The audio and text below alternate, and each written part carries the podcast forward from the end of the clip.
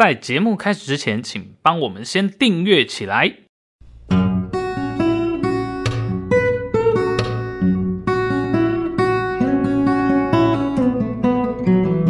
欢迎来到卡关实验室，听卡关不卡油。呃，最近啊，天气开始变冷了，其实很多人啊。一定会开始会把家里那个比较厚的裤子啊，然后像我自己也有蛮多这个冬天可以穿的那个牛仔裤拿出来穿。嗯、对，那这个时候其实有时候我们在穿很久没有穿这个冬天的裤子的时候，会遇到一个困扰。嗯，也就是诶以前啊，我说去年在穿的时候很轻松就套进去了嘛，哦，然后就可以穿上去就可以出门了。嗯，诶，但现在好像要在镜子前面脚伸进去蛮容易的，可是要从大腿那边往上拉，拉到这个屁股啊，然后腰这边。的时候就有点 K，有点就有点紧绷这样。没错，我有点那个紧绷感。我现在都改穿棉裤。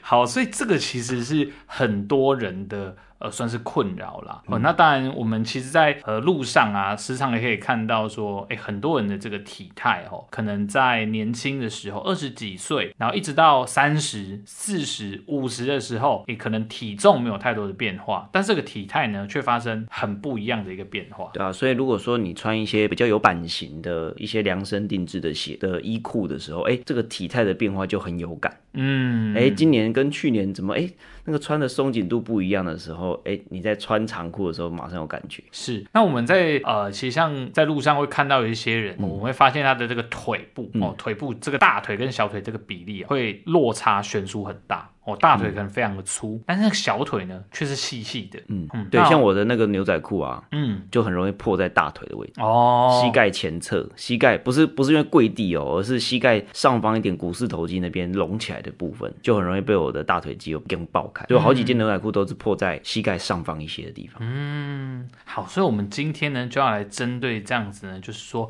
我们这个体态的改变哦，我们这个腿的粗细哦，大腿可能会比较容易变得更。粗，然后小腿很容易就哎，就就好像比年轻的时候还要变得更细。我们要来讨论一下，到底会有什么会有这样的状况？那我们可以透过什么样的训练呢？把我们的体态跟身形雕塑回像从前年轻时候这样的一个状态哦。好，那今天因为这个题目呢是跟这个腿哦下肢有关系，所以就由老郑来闯关，我来守关。好，那马上请小助手来抽题。为什么会有大腿粗、小腿细的问题存在呢？在没有做重量训练的状况下，可能有哪些原因呢？接着，请闯关者做腿部肌肉的拆解，腿部肌肉生长和运用的方式如何瘦下来呢？最后，生活状况和姿势习惯该怎么样去改进呢？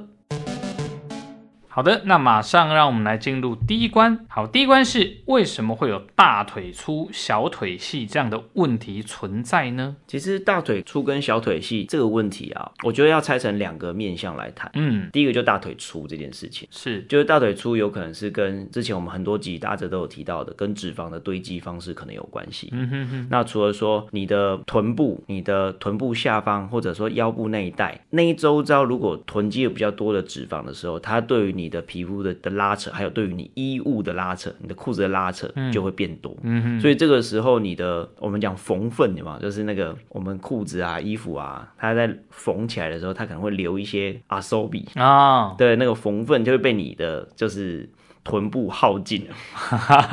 所以就被紧绷，就会拉的比较紧绷的时候，哎、欸，这个时候可能就会有有可能是真的代表你变胖了。嗯哼，对，这是第一种状况。嗯、那第二种状况就是说，哎、欸，你可能是真的肌肉真的有练壮，嗯，那就要看啊你是不是真的有去做相关的训练呐。比如说你深蹲蹲的多了，哦，你臀部的肌肉、大腿肌肉比较发达了，哎、欸，那当然有可能会去让这边的肌肉比较丰富，而让你的那个。大腿变得比较粗，是，然后比较撑一点点。嗯嗯。那如果是这种这种方式的话，我觉得算是值得高兴啊。对，因为大家都太担心肌少症。没错。对啊，所以其实如果说有大腿粗，是因为跟你的运动有相关的话，其实这是不用担心的。嗯。这是一个算 happy problem，是，就换条裤子就可以解决的事情。嗯哼。对，但是如果你是前者，就是你是你是脂肪的堆积，囤积堆积在你的骨盆周遭，或者堆积在你的大腿，甚至有人会囤囤积在大腿内外侧，嗯，就会让你的。的腿型看起来正面看起来就特别的宽，然后腿特别的短，嗯哼，就有人会有点类似假胯宽那种感觉，嗯，对对对，那这个比例上就会觉得不好看。那那种类型的话，可能就代表哎体态的问题或者脂肪的堆积的问题。是对。那第二个部分就要来谈的就是小腿变细，嗯，哦，小腿变细这件事情其实就会是比较一个严肃的问题哦。哦哦，为什么呢？因为其实我们在评估肌少症的时候，在这边各提供各位听众朋友一个很简单的量测方式哈，就是五十岁以上的话，哦，一个正常的成年男性跟女性，你在坐姿坐姿的情况下，小腿是放松的情况之下，把小腿围的那个最粗的位置量起来，量那个腿围的部分啊，男生至少要三十四公分哦，要至少三十四。哦、对，这个维度。那女生的话要至少三十三公分。诶，那还没有差很多哦，男女之间没有差很多。对对对，你如果低于这个数字，嗯、就代表要很小心了。嗯，代表你的肌肉是真的有肌少症的问题，有可能有肌少症的问题。嗯，对，这个确实是耶，因为像很多年轻女生可能会有这个所谓萝卜腿的困扰嘛，嗯、我觉得哦，我的小腿很粗啊，然后好像、嗯、好像想要把它练细一点啊，或是说看怎么样的方式让它可以修长一点。嗯，但是呢，很多。的像我自己蛮多在更年期左右的呃这个女性女性的学生哈，他们可能其实小腿真的是没有在做任何训练的这种人啊哦，那个小腿真的是第一是维度肯定是很很细的，好，那第二个是就是很松垮哦，所以会变成说，哎，这个可能就是已经有这个所谓肌少症的前兆问题了。对，而且为什么要把小腿围当成一个肌少症量测的一个标准了？主要是你在量小腿围的时候啊，其实最粗的那一段，它能够囤积的脂肪的那个容量是不多的，嗯，所以你可以很真实的量，很比较接近真实的量测到你的肌肉的，几乎都是肉，肉跟骨这样子而已，嗯嗯嗯就是类似量到棒腿这样子，嗯嗯嗯对，所以那个不呃受到脂肪的干扰相对是少的，相对于身体其他部位是少的。那当你这个肌肉变少，为什么会变少？大家可能会想说，哎、欸，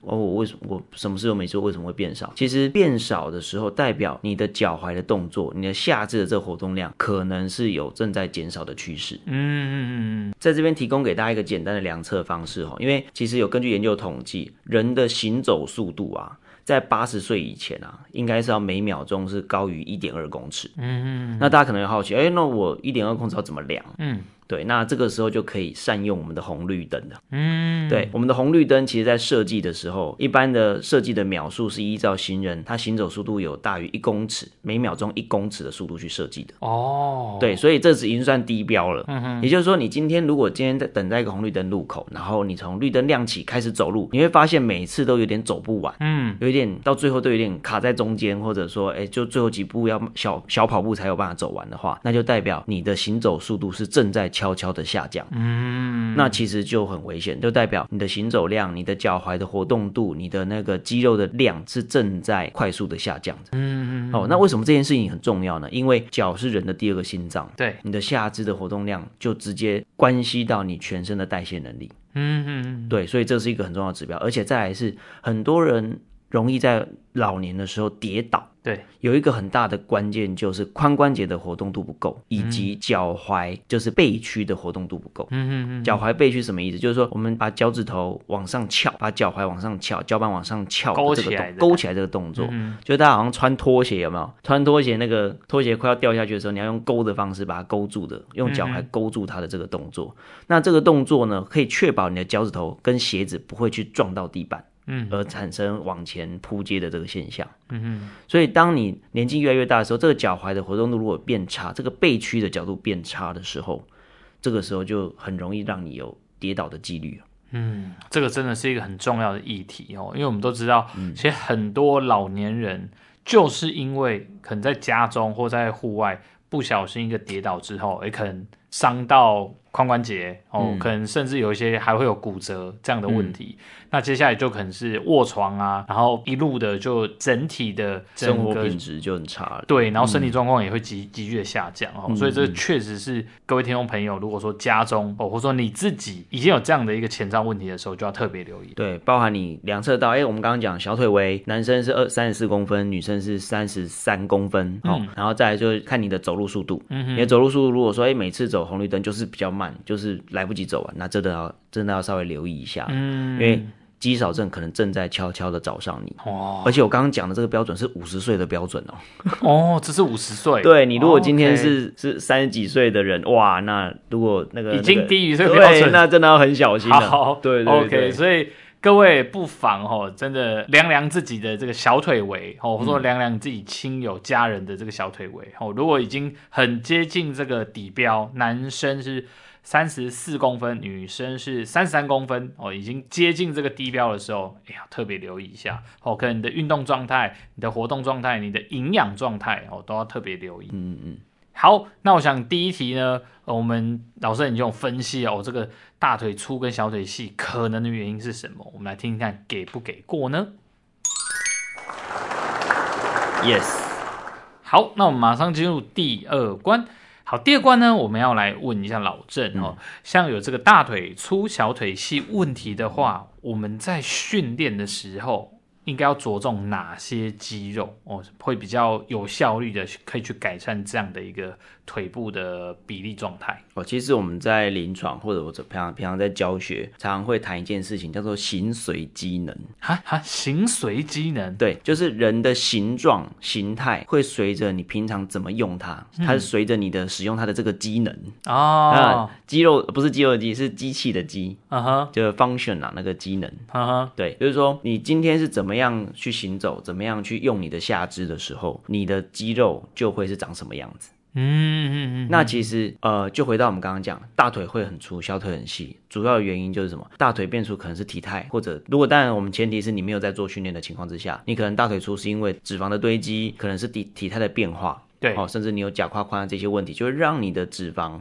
跟肌肉变得比较。就是变得比较垂坠，嗯，那这个时候对于你的裤子的拉扯就变多了，就是肌肉的变少的，然后小腿变细，那就真的是肌肉是变少。嗯哼，所以如果你想要去把这个整个状况去逆转的话，很简单，你的走路的方式就可能需要去做一些修正。嗯哼，那它修正的部分有两个两个方向，第一个是走的量。嗯哼，其实走的量不够，其实一切都免谈了。对对，因为你走的量如果不够了，比如说像以前是建议日行万步嘛，嗯哼，但其实最新的指引是日行六千多步就够了，就其实就有一个，所以是算是一个平均来讲最容易达到，而且就已经有。足够的效益了哦，你六千再往上继续再堆叠，再更到一一万多的时候，其实对于你的健康程度的的影响已经没有到这么显著了。嗯，而且可能反而还会造成一些疲劳的累积啊，对，或是过度耗损。对对对对对，嗯、所以六千步以上就是 CP 值最高的这个、哦、这个区间甜蜜点。OK，好，所以各位听众朋友真的要留意喽。嗯、以往我们有的这个日行万步的概念哦，嗯、其实应该要来做一个修正哦，不需要走到那么多，嗯、其实大概有六千步左右就已经是对我们的身体健康还有我们整个下肢的状态就已经很有帮助了。对对对，所以量先先至少要到这个基础量，嗯哼，然后接着再来看品质，嗯哼，就你走路的方法。是。对。那走路方法分两个部分来谈，第一个一定要先留意你的下肢的稳定度跟排列方式是不是，比如说有一些什么重心内偏啊、重心外偏啊，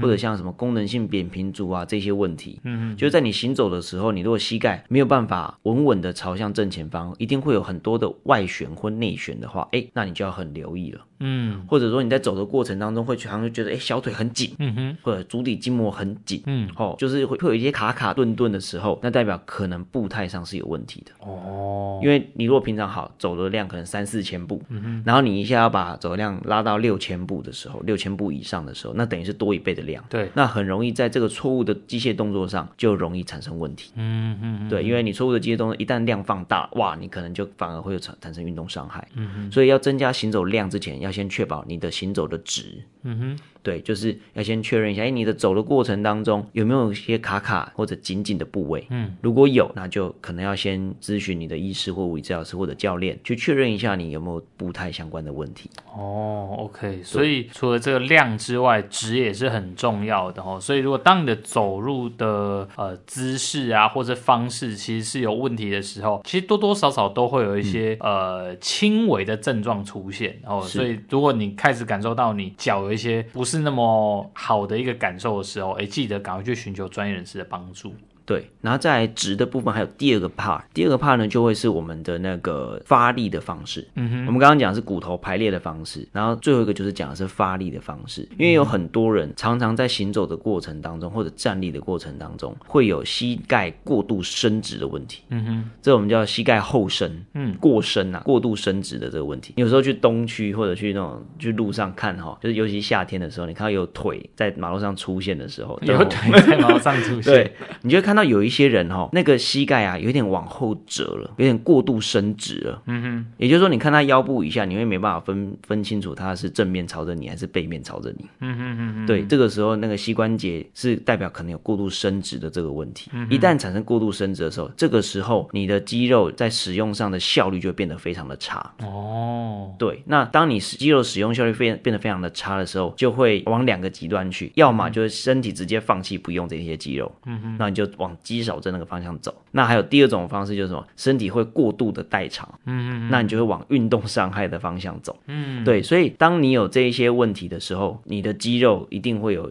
呃值的变化。跟量的变化，那如果要修正这个问题，很简单，就是要确保你在行走的过程当中，膝盖不会有过度伸直的这个现象。嗯嗯嗯，对。那其实人在天生在行走的时候，大家如果有印象，看一些人形机器人或者看猴子走路，嗯，你会发现他们膝盖总是弯弯的。对对，其实人在走的时候，在本能上，膝盖本来就是都一点点微弯的。嗯嗯嗯嗯，对，不会有个往后。顶直的动作，对对对，所以我们常常会在临床教患者一个动作，就是就是解锁的站姿，跟解锁的步态。什么叫解锁？就是说你膝盖往后顶直的时候，你所有关节都锁住了，卡住了，那这个时候肌肉动作起来就变差了。所以你如果要走得好的话，变成要做解锁，那怎么做呢？你就是微微的收着小腹，嗯哼，然后把你的身体的重心微微的往下降，嗯哼，那往下降的方式就是让你的膝盖轻轻的打弯，打弯一点点。嗯哼，然后全程不论你是站的或者走的状况，都是保持微微的弯着的状况。嗯哼，那保持这个状态的时候，就可以确保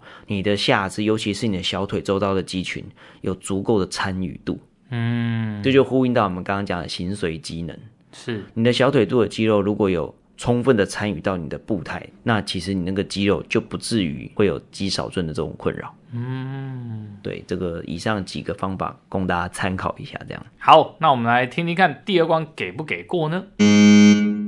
好啊，哎，没有过齁，因为老师们提供我们很多训练的一些方式，还有可以调整的这个方向。哦，但其中到底哪一些肌肉是呃特别需要留意，然后特别需要加强的？可不可以请老郑再给我们补充一下？在我们临床很常看到肌肉比较需要特别加强的，嗯，通常就是臀肌的这个肌群。OK，臀肌。对，控制你的髋关节跟骨盆的这一组肌肉，嗯哼，好，不论臀大肌、臀中肌、臀小肌，其实这一这一组肌肌群，在你在行走的过程当中，它其实充分的参与，是一个串联我们上半身跟下半身很重要的一个关键。嗯，对对对，我们臀肌跟我们的我们腰内的一些肌群都是很重要的。嗯、那只是说我们外观上看得到的话，影响外观最多就是这些臀大肌了。是，还有我们的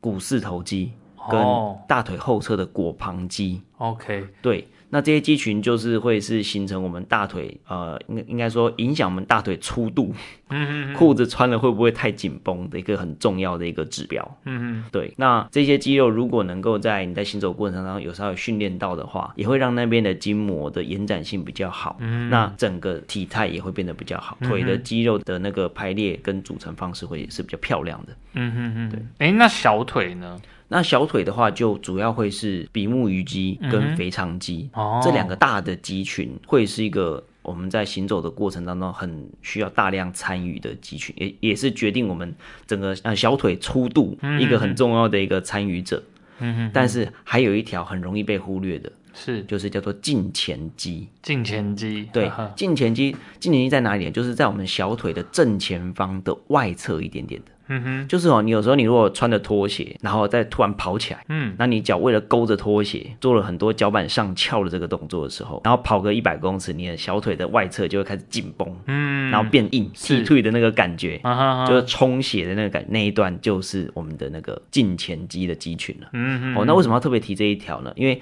这一条的功能如果不好的时候，你的脚踝在你在行走的过程当中，脚即将落地的时候，你的脚踝如果没有办法做一个顺利的往上翘。到的动作的话，你的脚尖就可能会去卷到地板，会去踢到地板，然后就让你往前扑街。哦，对，所以这条肌肉如果肌肉量不够或者功能不佳的时候，其实也会大幅的影响到你的跌倒的这个风险。哦、oh，OK，所以如果说有一些人可能，当然我们先撇除他边走边划手机这样的一个行为啊，嗯，哦，有些人可能走在路上就有时候是不经意的，或者是说，哎，很长就会脚去踢到，嗯，然后可能就哎呦往前一个踉跄，然后甚至就扑街跌倒，这个就很有可能跟他的胫前肌的这个肌肉量或是它的功能不好有关。对，这是很有关系的。嗯嗯嗯嗯、然后再来就是，其实胫前肌这一组肌群，这周遭的肌群呢，也是一个保护我们脚踝翻船，嗯，就防止它翻船翻得太严重，一个很重要的一个肌群。嗯，当你脚踝准备要翻船的时候，因为一般我们在翻船是呃内翻的翻船，就就是扭伤我们的脚踝的外侧，对，那个翻船。这个翻船的发生的瞬间呢，其实小腿外侧的这一组肌群呢，其实就是扮演一个扮演了一个很重要的一个。角色，嗯哼，去协助稳住我们的脚踝的这个关节，嗯哼，所以你这组功能如果不好，除了你容易跌倒之外，你的扭伤发生的时候也可能会特别的严重，嗯，对，所以这个这个是大家要特别留意的一部分。哦，这个真的是很容易漏掉哦，因为大家大部分在练习哦，我们不无论是透过一些肌肥大训练啊、重训啊，嗯、哦，可能重点大家都会知道，也要练臀肌啊，我们要练这个大腿的前侧、后侧的肌肉啊，嗯、要练小腿肚的这个肌肉，诶，但是这个小腿前方的胫前肌确实是我们很常会忽略掉的，是这这一个部分哦，嗯哼，好，那我想这样经由老郑的补充之后，我们第二关就给过喽，耶。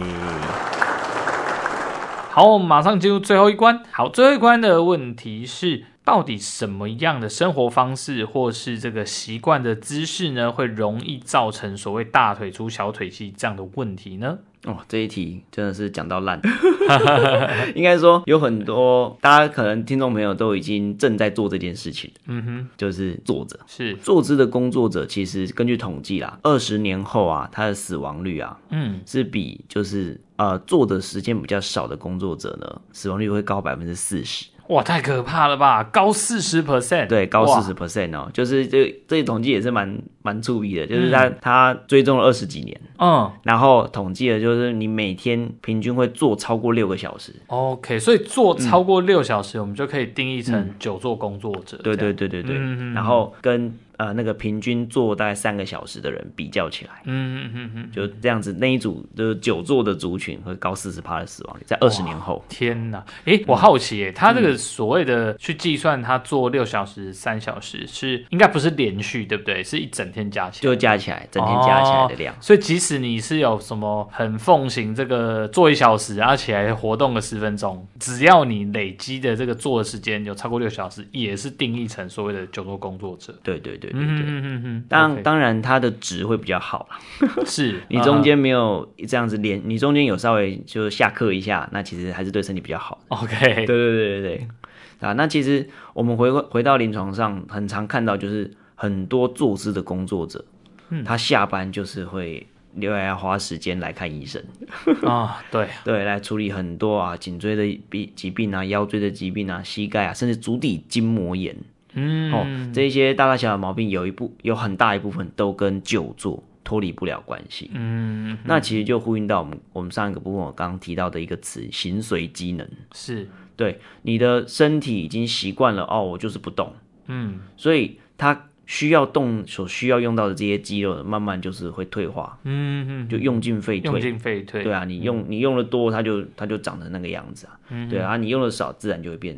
就是会变得比较惨一点，嗯，对，所以其实在这边要提醒所有坐姿时间每天超过六个小时的的朋友们，嗯，就是如果说你的坐姿不得已是要到超过六个小时，那我会强烈建议，第一个原则一定要中间要有打断休息的时间，嗯哼，不要连续的的这样坐着，因为这样做这样做的对心血管或者对你的关节的的这个健康都会有非常大的影响。哦，真的确实是这样子哦。嗯，但是像现在啊，我们无论是呃，可能很多人是坐办公室的啦，然后工程师啊、啊、呃、律师、会计师等等的，嗯，然后或或是有一些像文书作业的工作，真的都是做。然后像我今、嗯、呃，应该是说从去年到今年，嗯、因为工作形态的一些调整，坐姿的时间确实也变多，嗯，那身体啊会有那种莫名的不适感，嗯，确实也增加，对，然后大家就会开始会有那种。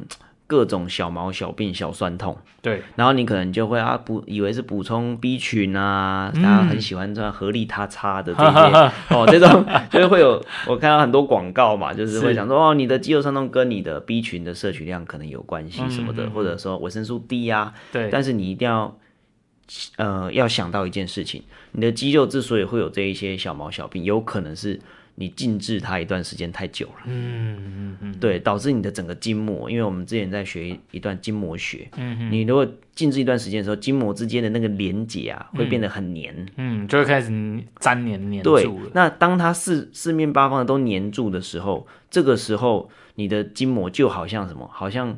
你穿着牛仔裤去游泳一样，嗯，它会拖住你。施展不开身体，对，它会整个包住你，嗯、然后黏住你，然后所以当你硬把它扯开，第一，你的肌肉的耗损就会变多，对，然后你在扯开的过程也会造成无数个小伤口，嗯，你在筋膜之间的那个连接硬被打断的时候，它其实是有很多小伤口就就存在了，嗯，所以你很多人就会觉得，哎，怎么莫名其妙很疲劳，然后很容易这里痛那里痛，嗯、那其实就跟你的身体需要耗费大量的资源去修复。你这些小小的伤口，无数个小伤口的这个情况是很有关系的。嗯，所以这个时候你如果只是一昧的去用补充营养品这件事情来解决的话，其实就不是一件好事，因为你没有从最源头的地方下手。嗯哼哼。所以其实要从最源头的地方下手的话，其实就要从你的工作形态、工作的姿势去做转换。嗯哼，那才是最有效率的。嗯，所以其实就有一些指引啊，就是说你做的时候，就是上课下课的时间要定出来。嗯哼，五呃五十分钟啊，占十分钟，类似这种比例，这种交错的一个方式，去改变你的大脑对这个使用身体的这个认知行为。嗯，那它就不会僵在这个固定的姿势上太久。是，其实很多的听众朋友啊，可能也有看过网络上的一些资料，就是其实在国外哦，欧美这边，甚至有一些企业里面啊，它使用的是所谓的这个电动升降桌，嗯，啊，它可能一段时间之后，它就会呃往上升，那这个时候它一肯定是会中断你在坐姿的工作，你就必须得站起来，嗯、是。哦，那可能他站起来一段时间之后，他会设定好。时间到，哎，他又回到这个坐姿的姿势，然后其实为了目的就是让、嗯、呃这些职员哦在工作的时候避免长时间的坐姿，然后造成身体这样哦一系列的一些慢性的问题跟伤害。而且你在工作的过程当中去做这样姿势的转换，其实有助于提供你的工作效率，嗯，提高你的工作效率啦。是，对对对。嗯、为什么小朋友的？就是学校上课一定到五十分钟，然后下课十分钟。Uh-huh. 其实除了说肌肉骨骼系统的考量之外，一部分也是跟人的认知专注能力有关系。嗯，那我们的脑科这跟脑科学有关系 就是说你你要维持专注一段时间，其实五十分钟是一个算是恰到好处的一个的 timing。嗯，然后给大脑喘息一下。嗯哼，然后缺氧，缺氧的大脑再稍微就是。恢复一下，呼吸一下不同层次的空空气，这样子，嗯哼嗯，对，其实这是会非常有助于你的提高你的工作效率的。哦，OK，所以这样子久坐姿态，或是说呃久坐工作者，其实呃无无论是刚刚老郑提到的，我们可能对于一些筋膜的影响哦，然后呃当然我们因为久坐，其实整体的耗能也会比较低啊。嗯、那当你你的下肢肌肉参与呃这个用力啊，或者去支持你体重的这个比重也会变少哦，所以就很容易可能会有像造成我们刚刚今天一直在提到的大腿粗、小腿细这样的一个体态。嗯嗯，然后大家一定要回到一个观念，就是这种结构的问题、体态的问题，呃，或者这种小毛小病、很多小酸痛的这些问题，嗯、绝对不是用一个哦，我吃个营养品。哦，我去按摩哦就可以解决，是。它必须从源头，从你的生活形态下手，其实那才是最有效率的。嗯、大家可以自己做做实验，你把你的那个 B 群暂时停掉，嗯、然后你你试着去改变你的工作形态、工作的姿势，嗯哼，哦，你定个小时钟、小闹钟，比如说五十分钟叫你起来动一动、走一走，嗯。哼，好，然后你看看你平常那种困扰你的那种小酸痛、小毛病。有没有慢慢的获得改善。嗯嗯，如果有，你就知道关键不在于你吃什么，关键在你怎么动。是，嗯，像我近期才有一个当兵时期认识的朋友哦，才突然就。用赖敲我，然后说：“哎、欸，这个阿泽阿泽，我有这个驼背的问题哦，那你可不可以帮助我？”那当然我，我我们一直以来都有联系啊。他是在做系统，他应该是在做系统的哦，是算也是长长时间要使用电脑的的这样的一个工程师。嗯，好，那当然我就也稍微先问了一下他的整个工作形态啊等等的。那他甚至也很好玩，他还问我说：“哎、欸，那这个我这个驼背啊，然后或者说这个会有稍微有肩颈酸痛的问题，市面上有很多。”多那种矫正带那些到底有没有效什么的？嗯嗯哦，那当然我们我们还是去跟他分析跟分享啊，这些关键点也还是在去调整他的呃整个工作的状态，然后还有呢，还是要透过一些呃比较积极一点的额外的一些训练，然后那个会比较是往根本去处理的这样的一个方式。对，所以为什么很多那个什么人体工学椅会很贵？嗯，人体工学的家具会很贵，主要就是它让你把未来的医药费省下来。对，但是那并并不代表你花了大钱买人体工学家具就一定有效哦。嗯，因为关键在于你用它的方法。是对，所以其实我还我还会蛮推荐，就是去弄一张升降桌的。嗯哼哼。对，其实弄升降桌，其实对于你的腰背、颈椎，还有还有你的下肢的肌肉的这个健康，其实会有非常非常大的帮助。嗯，而且也非常有助于提高你的工作效率。嗯，这我是我自己就非常有感，是因为我也算是重度电脑工作者。嗯哼哼。然后我自己。的椅子，我自己的桌子就是升降的桌子啊。然后有时候真的工作到觉得有点涣散的时候，你你把工作桌一摇起来，然后站着，你会突然就是整个人好像活过来，脑会活过来那种感觉。嗯，对，那是好好多年前就有这种体会了。嗯，真的是很重要。好，那我们来最后听听看第三关给不给过呢？Yes。其实我嗅到一股东一个味道，嘿，就是我好像嗅到代言的味道，代言。来欢迎人体工学家具，对，来欢迎叶佩，请请在下方留言联络我们这样。好，因为像自己，其实我自己本身也是有呃这个人体工学家具开发的经验呐。那确实我们在开发的时候，呃，当然我们会去设计各种对于我们的脊椎啊，对我们的下肢啊，然后比较良好的一个支持方式。但说真的啊，我们还是要倡导一个概念，然后说。呃，没有最好的姿势哦，嗯、最好的姿势就是下一个姿势。嗯、所以，呃，无论今天你坐在多舒服、多昂贵的这样的一个人体工学家具上面的时候，记得还是要起来动一动。嗯，OK，时间是不宜太长的。对，好的，以上就是今天的节目内容。如果你喜欢我们，欢迎订阅，并且在底下留下五星好评。如果想要听更多有关物理治疗或是健康相关的议题，也欢迎留言或是来信给我们哦。我是物理治疗师阿泽，我是主持人老郑，卡关实验室，我们下次见，拜拜。